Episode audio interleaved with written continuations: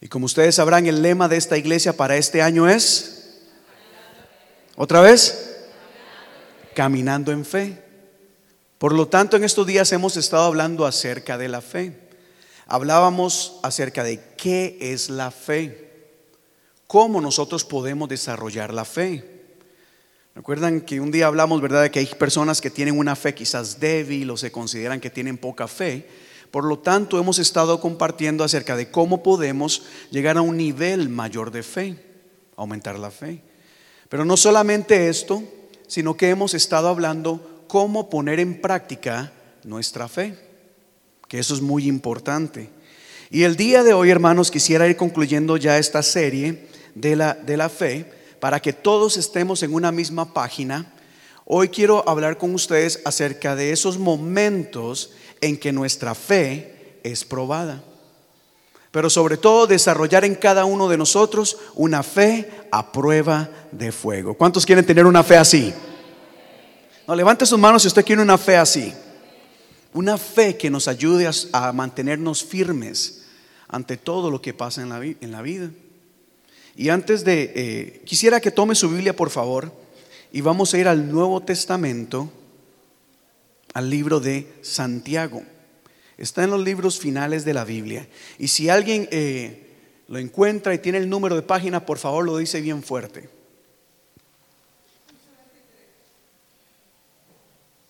11.23, ¿verdad? Entonces, para las personas que tienen la Biblia ahí al frente, o no importa, saque su celular, saque su tablet, Vamos a estar leyendo de la versión Reina Valera, un versículo muy sencillo. Y yo sé que es solo un versículo y le invito a que se ponga en pie solo para leerlo acá, todos juntos. Y dice la palabra de Dios en el libro de Santiago, capítulo 1, verso 2. ¿Lo pueden leer alto, por favor? Leámoslo acá, Santiago capítulo 1, verso 2.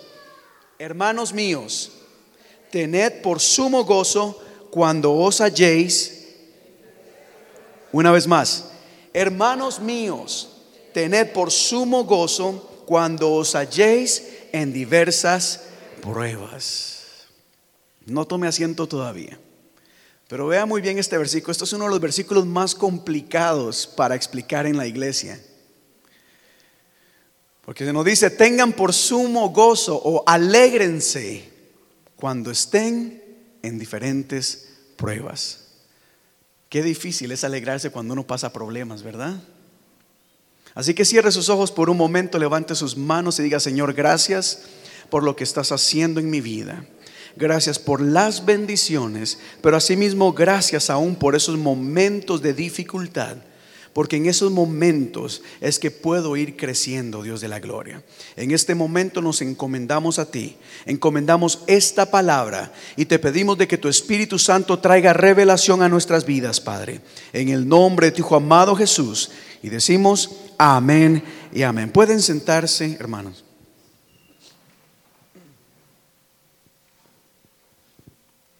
Y Santiago nos dice, alégrense cuando experimenten pruebas. No dice, si en algún momento en la vida pasan un problema, alégrense. No dice, si por casualidad en algún momento llegan a tener algún problema, alégrense. Él comienza diciendo, cuando, es decir, en el momento en que pasen pruebas, alégrense. Porque la realidad es que todos enfrentamos pruebas. Levante su mano si usted ha enfrentado pruebas alguna vez. Todo mundo, no importa la nacionalidad, no importa la lengua que hablemos, no importa la religión a la cual pertenecemos, no importa si somos hombres, mujeres, niños, ancianos, todo el mundo pasa problemas, todo mundo pasa pruebas.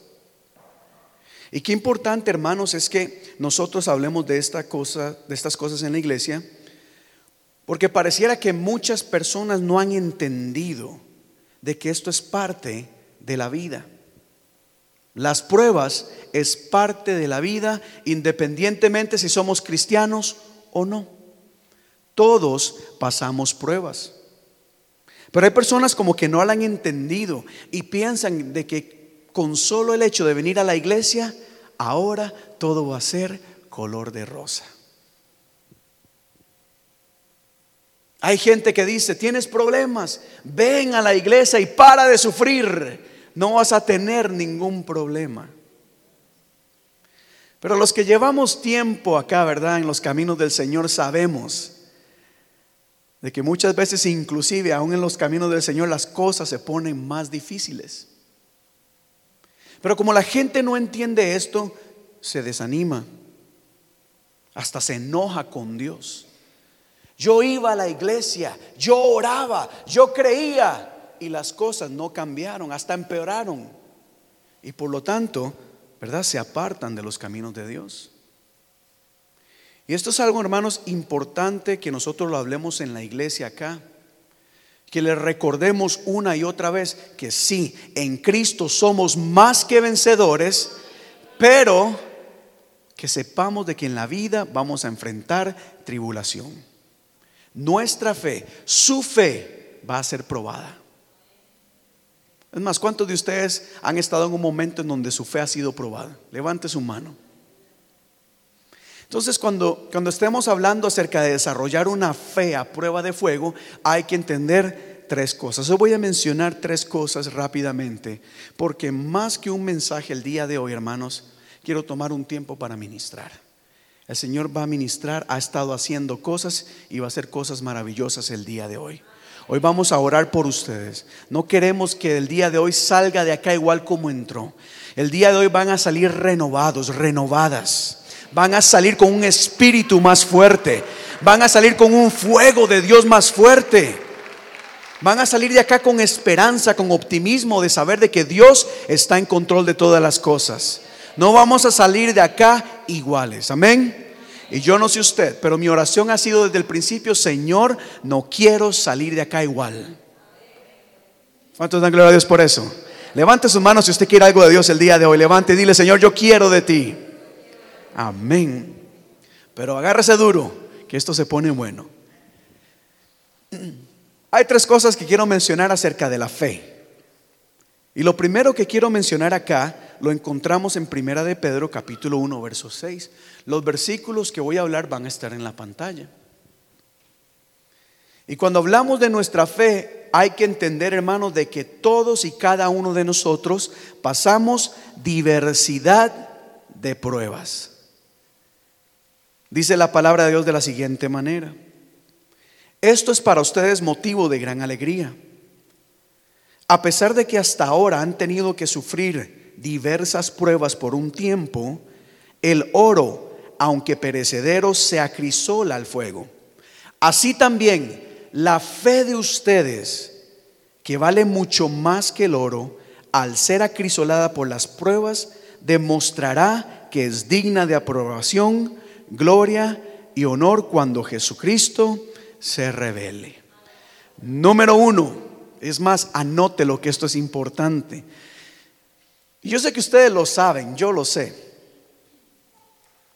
Pero en la vida, hermanos, no solamente enfrentamos una prueba, ¿verdad que no? Todos en la vida enfrentamos, dice la palabra de Dios, diga conmigo, diversas pruebas. Y en algunos casos, hermanos, qué interesante, oh, qué interesante es, es saber de que Muchas veces no solamente pasamos una prueba a la vez. Hay momentos en que estamos enfrentando una prueba y de repente otra viene encima.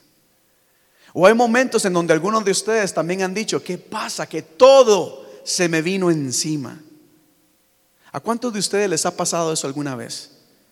Que siente que todo se le viene encima a la vez.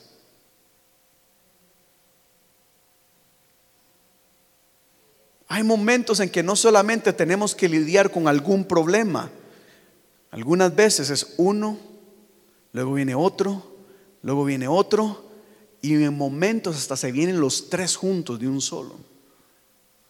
Y en esos momentos la gente se desespera y dice, Dios mío, ¿qué es lo que está pasando? ¿Por qué Dios permites que esto me pase?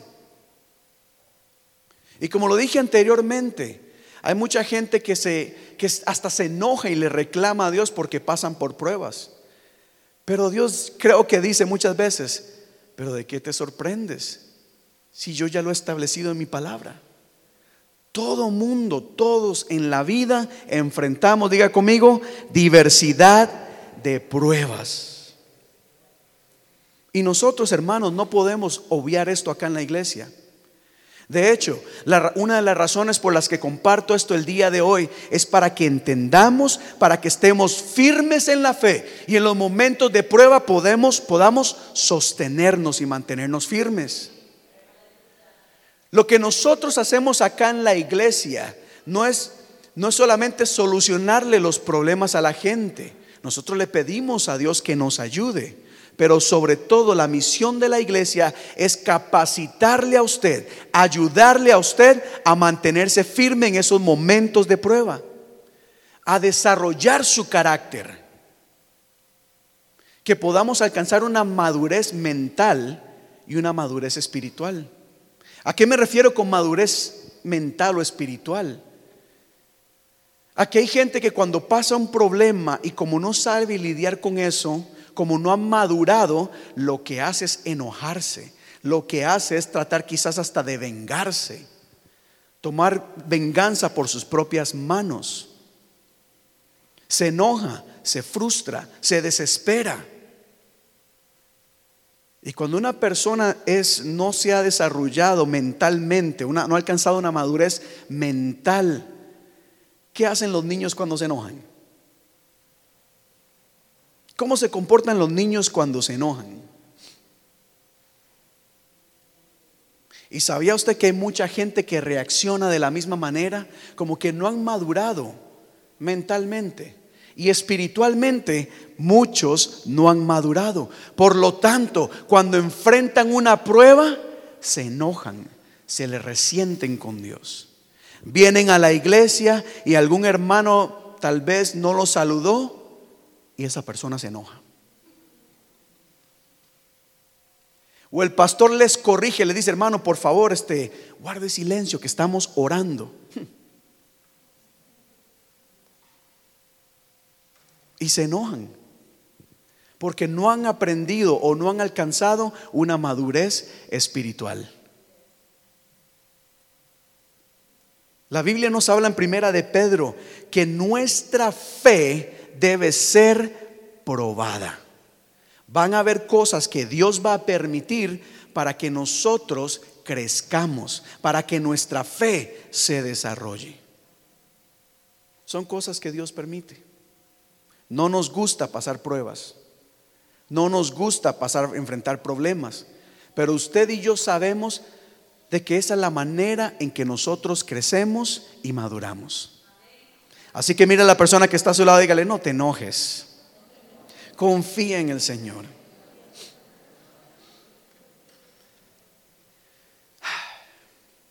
De verdad, como pastor, ¿qué más me gustaría a mí que pararme acá y decirles, hermanos, no se preocupen, que de ahora en adelante nada malo les va a pasar, no van a tener ni un problema. Si Jesucristo padeció, ¿cuánto más nosotros? Es más, Jesús dijo, ¿verdad? Regocijaos, bienaventurados aquellos que sufren por mi nombre, que son vituperados, o sea, que los insultan, que los maltratan por causa de mi nombre. La Biblia lo dice una y otra vez. Quizás usted se acuerde de aquel salmo que dice, aunque ande en valle de sombra de muerte, no temeré mal alguno, porque tú estarás conmigo. Pero mire que no dice, tranquilo, no te preocupes, que no vas a pasar por ningún valle. Todo va a ser pasto verde. ¿Verdad que no? Entonces cuando enfrentas pruebas y problemas, ¿por qué te enojas con Dios?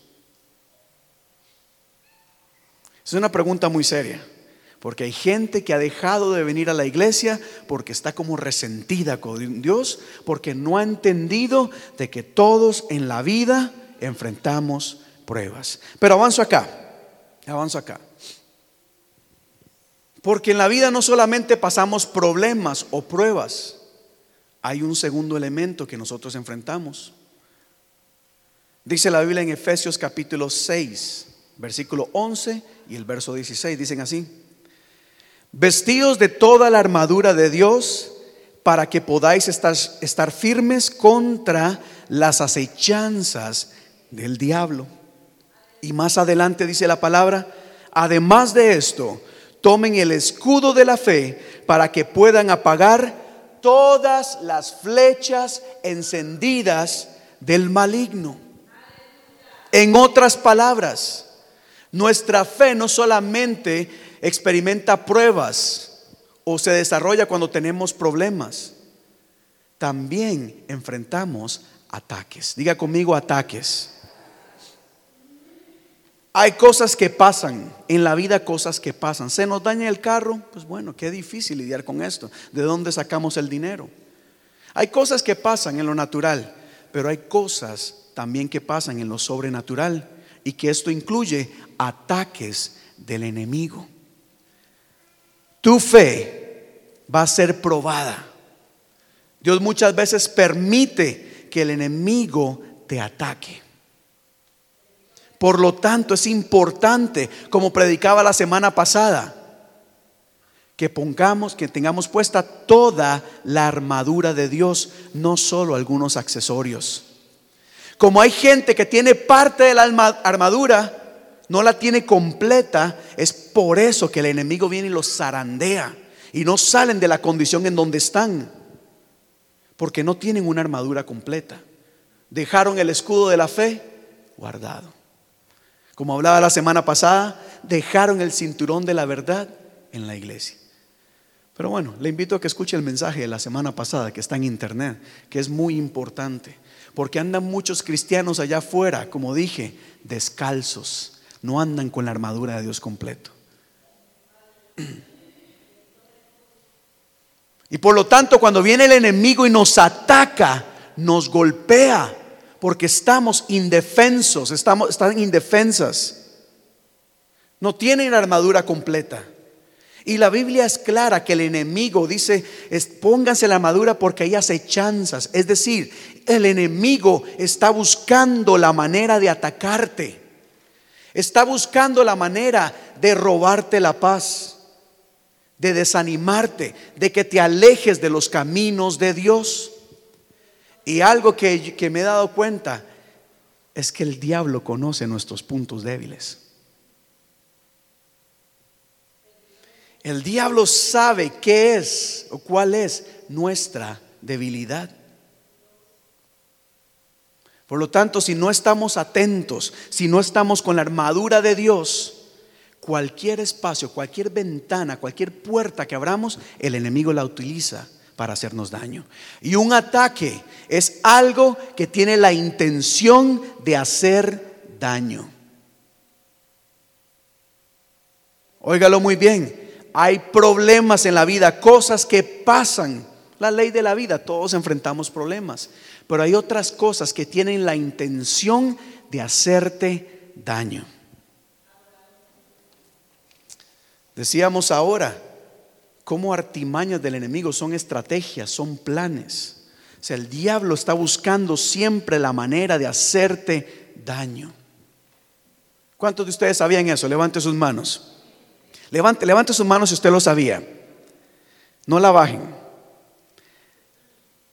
Ahora, si usted sabe que el enemigo está buscando atacarnos, le pregunto, ¿cómo está tu armadura? No me responda. Pero si sabemos de que hay un enemigo que nos quiere atacar, ¿por qué no buscamos la manera de protegernos? ¿Cierto o no es cierto? ¿Cómo sabe, ¿Cómo sabe uno cuando es un ataque del enemigo? ¿Cómo saber si lo que estamos pasando es algo que pasa en la vida o es un ataque del enemigo. ¿Cuánto le gustaría saber eso? ¿A cuánto le gustaría saber eso de verdad? Vengan a los estudios bíblicos. Ahí hablamos de estas cosas. Pero se lo voy a decir hoy. Nosotros tenemos que aprender a vivir en el Espíritu, hermanos, a vivir en el Espíritu. Las cosas en lo sobrenatural se tienen que percibir en lo sobrenatural. Cuando vivimos en el Espíritu, nosotros tenemos la revelación del Espíritu Santo. Tenemos el discernimiento del Espíritu Santo que nos indica y que nos, nos permite ver más allá.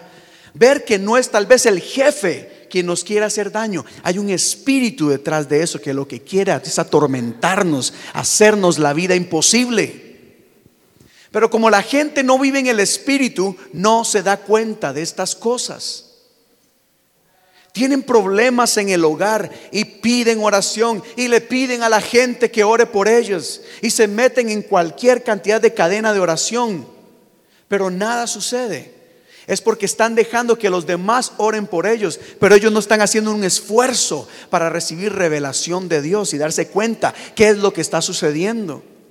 Porque el Espíritu Santo no solamente te dice, esto es un ataque del enemigo, sino que te empieza a dar las maneras o las formas en que puedes cerrar esas puertas. ¿Por qué el enemigo está zarandeando a muchos cristianos o a muchas familias cristianas? Porque hemos dejado puertas abiertas. Nuestra armadura está incompleta. Hay una historia, no es bíblica, pero es interesante. Ustedes no sé si han escuchado la frase el talón de Aquiles, ¿verdad? Un héroe fuerte que nada podía destruirlo, pero tenía solo un alga, algo bien ahí débil. ¿Quién se iba a imaginar? Y ahí fue donde recibió el, ataque, y ahí acabó todo.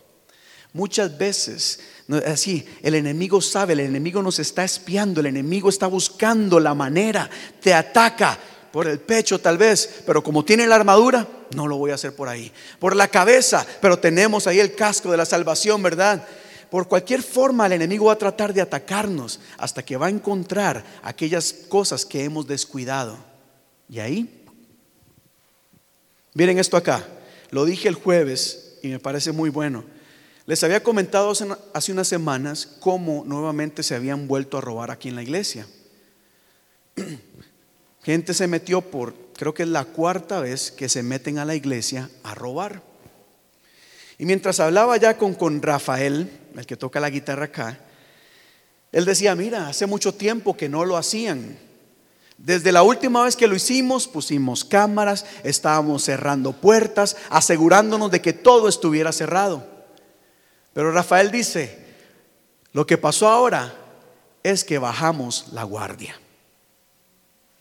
Dijimos, ya no va a volver a pasar. Por lo tanto, antes cuando nos preocupábamos por cerrar todas las puertas, ahora pues ya bajamos la guardia, podemos dejar la puerta abierta, que el enemigo no va a entrar.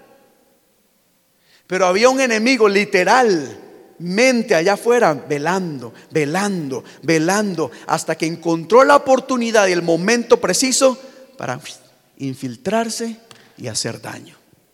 Y así es el enemigo. El enemigo te está velando, te está velando, está esperando. El enemigo es muy paciente. Y en el momento en que nos descuidemos, ahí se mete. Por lo tanto, debemos entender de que nuestra fe va a ser probada al recibir ataques del enemigo. Amén. Por eso vamos a desarrollar una fe a prueba de fuego. ¿Cuánto lo quieren? Bueno, avanzo acá. Porque dijimos que nuestra fe, una de las maneras en que nuestra fe es probada es cuando enfrentamos problemas. Otra manera en que nuestra fe es probada es cuando recibimos ataque del enemigo. Pero viene un tercer elemento acá.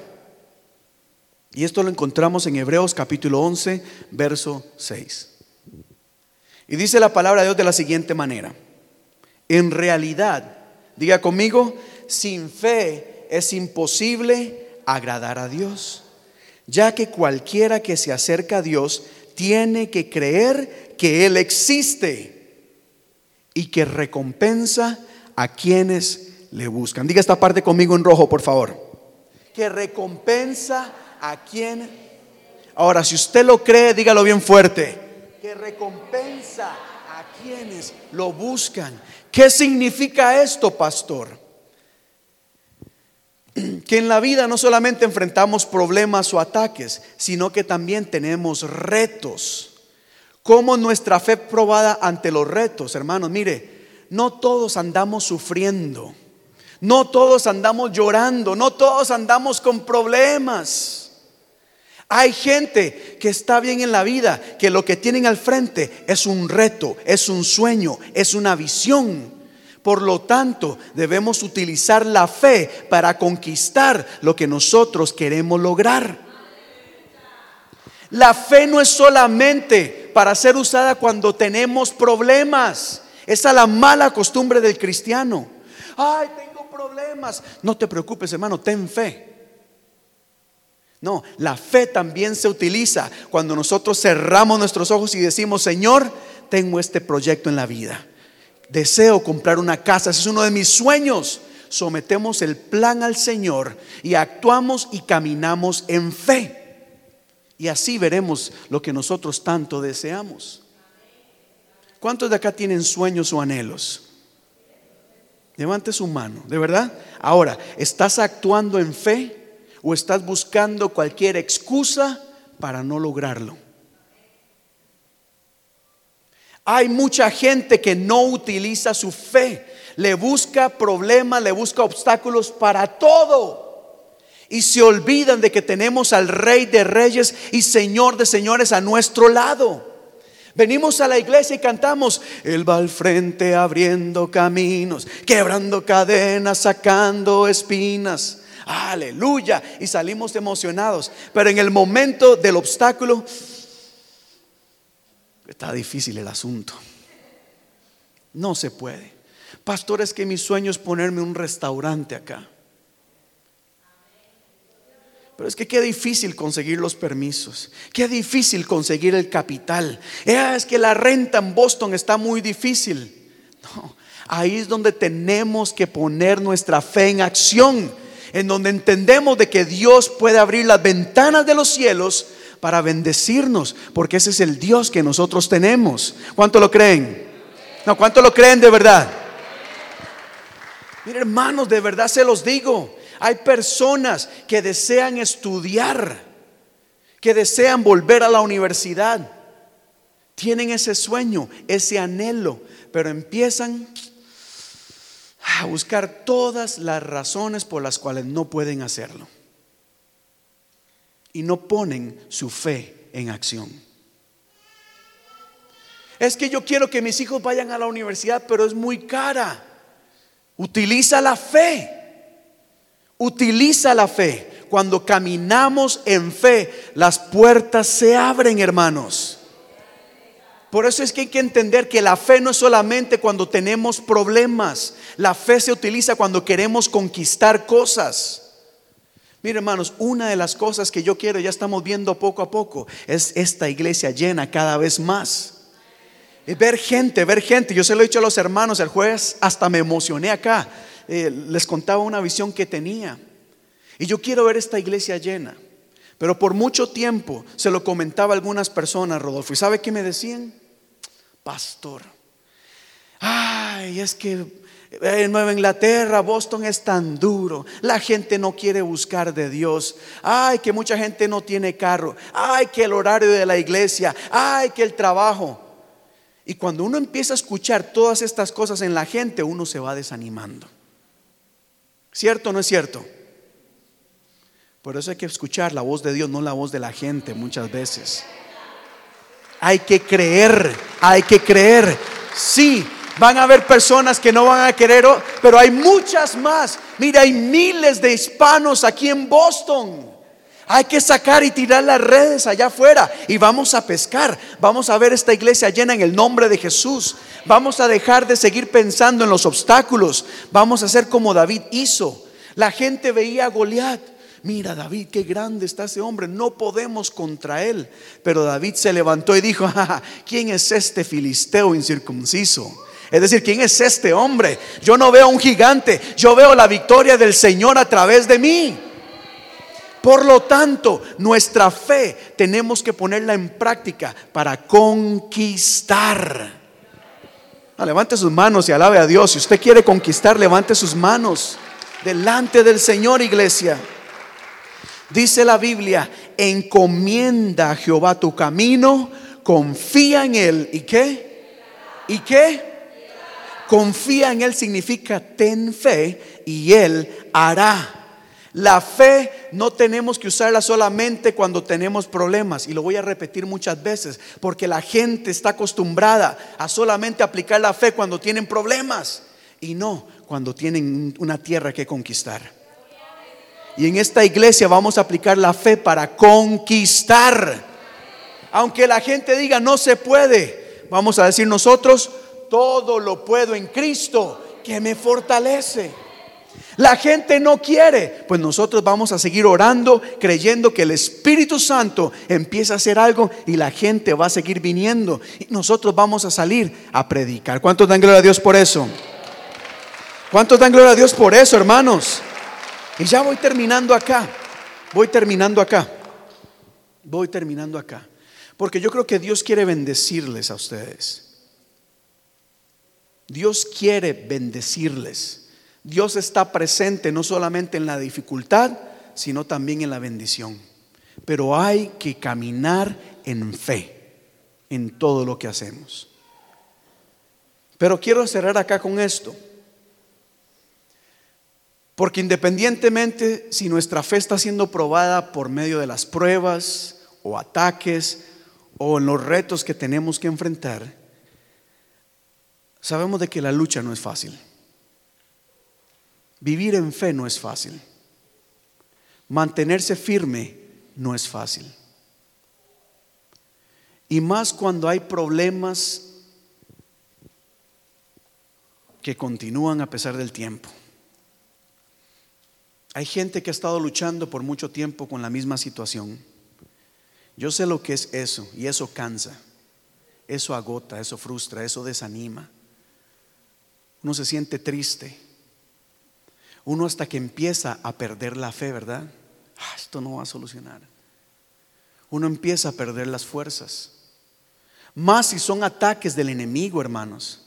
Estar luchando contra el diablo, contra las fuerzas de maldad, agotan, cansan. El apóstol Pablo utilizaba el ejemplo de una armadura de soldado, de guerrero. Y esas armaduras no eran fáciles, no eran livianas, eran pesadas. Y tener el escudo de la fe constantemente cansa. Cansa, Aracelis. Tener la espada de la palabra de Dios también cansa. Y muchas veces estamos, lo que estamos haciendo es resistiendo. Y el enemigo viene, golpe, ah, golpe, ah, golpe, ah. no nos vence, pero estamos ahí resistiendo. Y resistir no es fácil. No es fácil. Cuando se nos daña el carro y no tenemos cómo arreglarlo, la preocupación constante cansa y agota. Los problemas en la familia son desgastadores. Por eso es que el apóstol Pablo decía, por lo demás, hermanos míos, fortaleceos en el Señor y en el poder de su fuerza. Fortalezcanse en el Señor y en qué más? En el poder de su fuerza. ¿Cuántos quieren fuerza del Señor en este momento? Levante sus manos. Levante sus manos. Ven. Levante sus manos.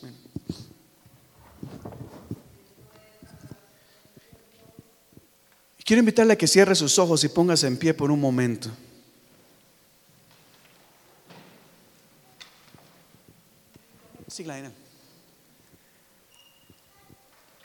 Yo llevo muchos años en el ministerio, muchísimos.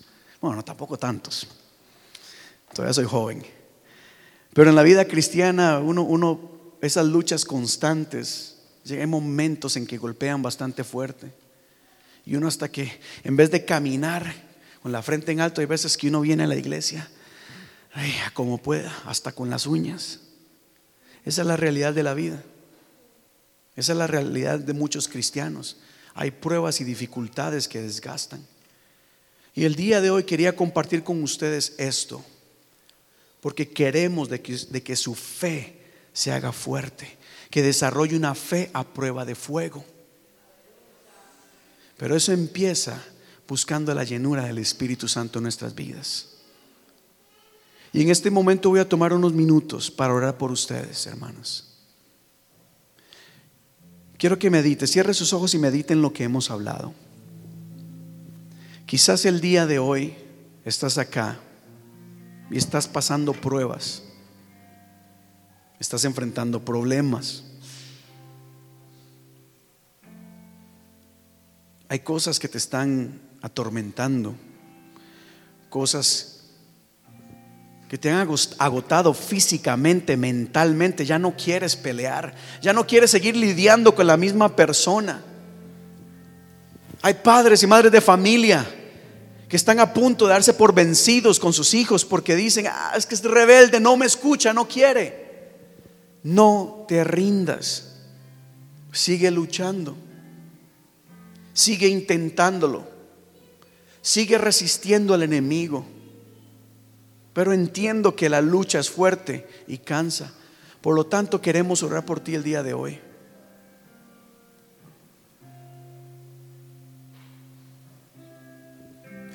Hay un canto que dice así.